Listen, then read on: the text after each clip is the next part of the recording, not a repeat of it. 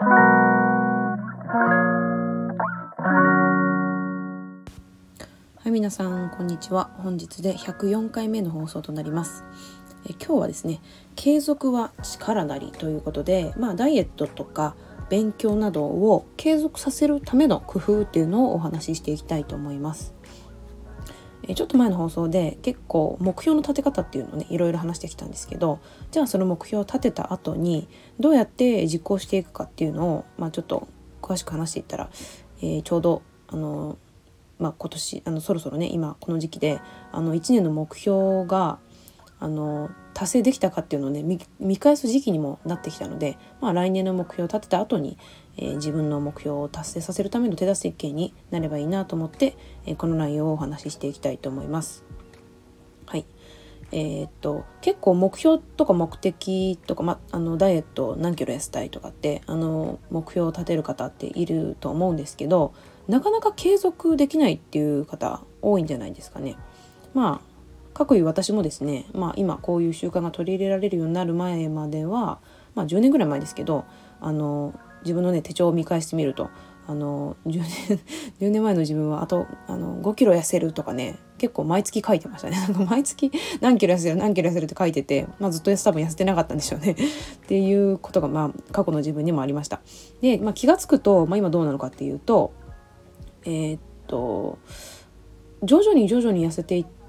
まあ10、10, 年ぐらい経ってるんですけど5キロぐらい痩せて、まあ、最近は別にあの痩せようとかそういうふうに思なんか目的を掲げたことはないです。まあ、適正体重といえば適正体重だと思っているのであの、まあ、別にこれ以上痩せ,、痩せる必要ないかなと思ってます。あちなみにちょっとこれあの自慢になるんですけどあの前回の健康診断の時にあの私あの島に住んでるのでこの島の全体であの村村で一斉に健康診断するんですけどその時にあのお医者さんからですねあのあなたはあの〇〇代代表のミス健康ですって あの認定をされるぐらいあの健康的でよろしいですっていうふうなお墨付きをいただきました。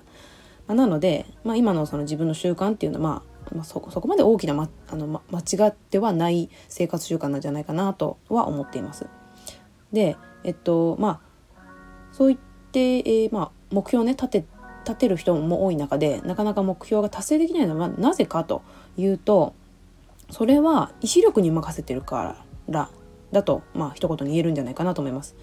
えっとまあ、例えば痩せるって言った時に、まあ、お菓子我慢するとかご飯我慢するとかっていうそういう我慢とかあと勉強をじゃあ習慣に取り入れようと思った時にあの、まあ、自分の気持ちを奮い立たせてんなんとかこの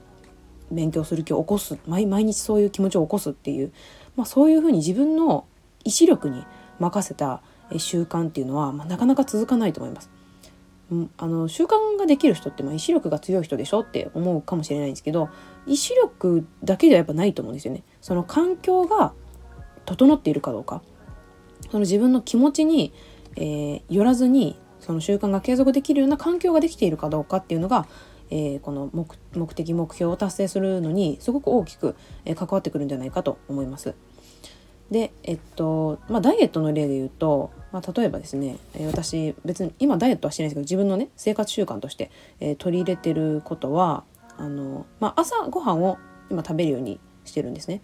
まあ、前は結構朝を食べないことが多くて、まあ、朝すごく苦手だったのですごく夜型人間で朝苦手だったんで朝結構ギリギリに起きてで仕事にバーって急いでいくっていうのが多かったので朝食べないことが多くて、まあ、でも今はあの結構仕事であの体力を使ったりするので、まあ、朝からきちんと食べてで、えー、ま、昼も食べてで夜も、えー、きちんと食べるようにしてるんですけど夜は、え、5時半とかもう6時ぐらいには食べ終わるようにしてます。っていうのはもうこれもなんか太るからとかそういうことよりもなんかあのあんまり遅く食べるとですね胃になんかすごく食べ物が残ったような感じがあの翌朝起きた時にするんですよね。だから消化しきれてない感じがしてやっぱりあの眠る時にはなるべくこの胃の中を空っぽにさせておきたいなと思ってなんかね昔本で読んだことあるんですけど食べ物もあのこの胃の中に残ってると発酵するっていうかやっぱ傷むらしいんですよ。この自分が消化したものですよ。自分がこう食べてる途中のものでもなんか胃の中でこう発酵するというかなんか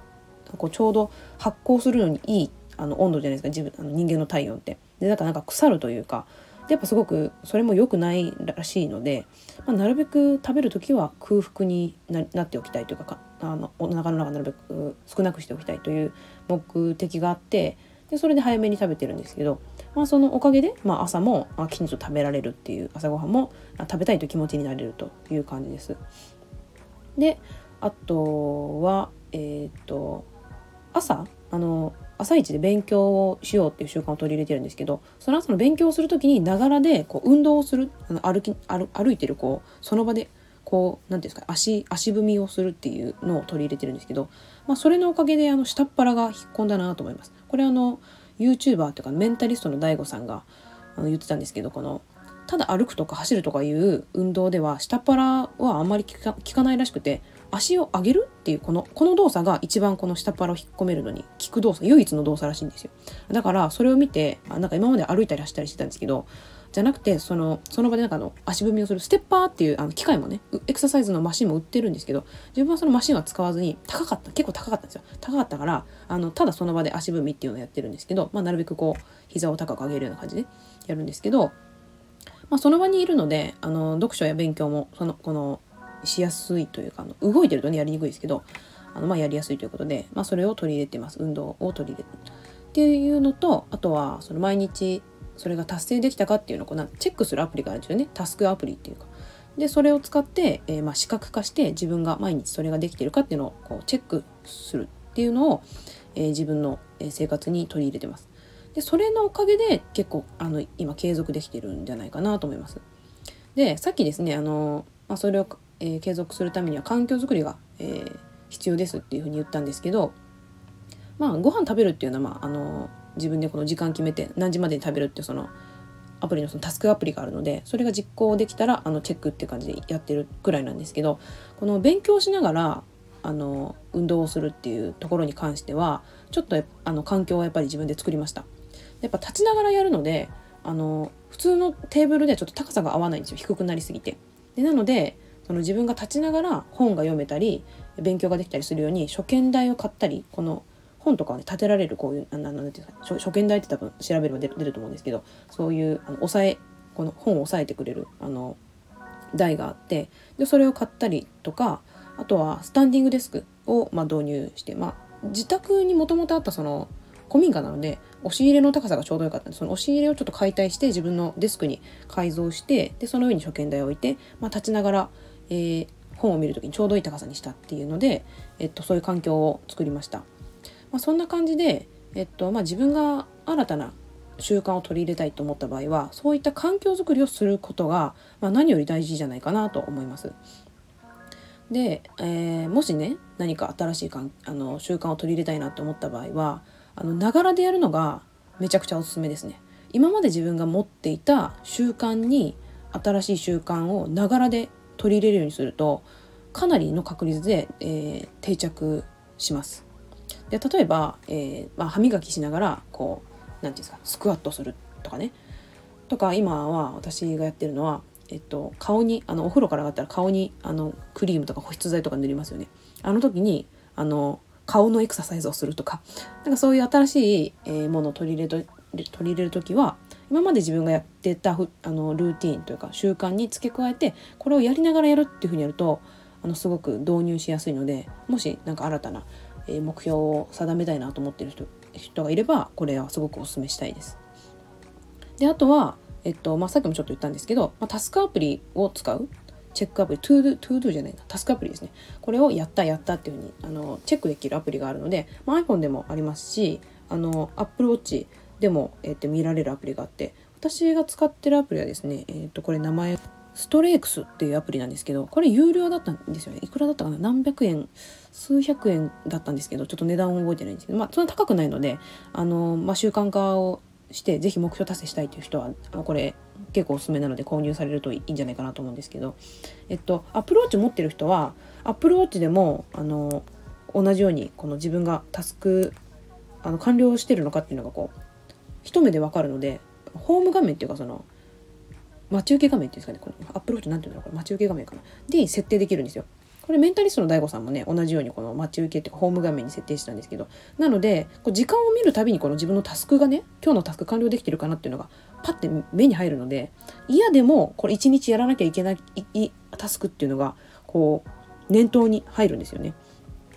で1回の、えー、アプローチの場合だと1回のこのホーム画面に入れられるアプリ、えーと、タスクが6個あるんですけどだから6個自分が取り入れたいと思ってる習慣をあの一目でこう見れるのであの新しい習慣を取り入れる時にはこういうアプリとかを使うのはすごくおすすめです。でもしまあアプリ、まあ、買いたくないけどなんか、えー、ちょっとチェックできるようにしたいっていう場合は普通のリマインダーアプリでも全然十分だと思いますね。あのアップルとかであればあのリマインダーの時間設定できますよね。まあ、Android でももちろんそういうアプリあると思いますけど、時間設定をして、まあ、毎日6時ぐらいには、えっと、夕食を食べ終わりたいんだったら6時までに夕食食べ終わるみたいなリマインダーを5時半に設定毎日設定するようにしてでそれをこう見てあそうだそうだこあそろそろご飯食べないとみたいな風に自分に思い出させるっていうことで、まあ、そういった周りの環境を、えー、作っておくっていうことが、えー、習慣を、えー、作っていくには、まあ、何より大事じゃないかなと思います。はい、えー、今日はそんな感じで、えー、継続するための工夫っていうのを、えー、お話ししてみました。あのちなみになんですけど すごいどうでもいい話なんですけどちょっと太ってた方がね風邪はひきにくいらしいですよ なんか私のあのちょっとねあの兄弟があのちょっと最近太って昨日ちょっと電話でその話したんですけどそしたらなんかちょっと太った方が風邪もひきにくいし別にこのままでいいかなみたいなこと言ってて確かに自分も言われてみれば痩せてからすごい風邪ひくようになったなと思ったのでまああまりね気にせず ちょっと小太りぐらいの方が、まあ、もしかして健康にはいいのかもっていうふうに思いながら、えー、まあそれでも痩せたい人は ダイエットしてみてはどうかなと思います。はい。それでは今日はこの辺で終わりたいと思います。はい。ではまた。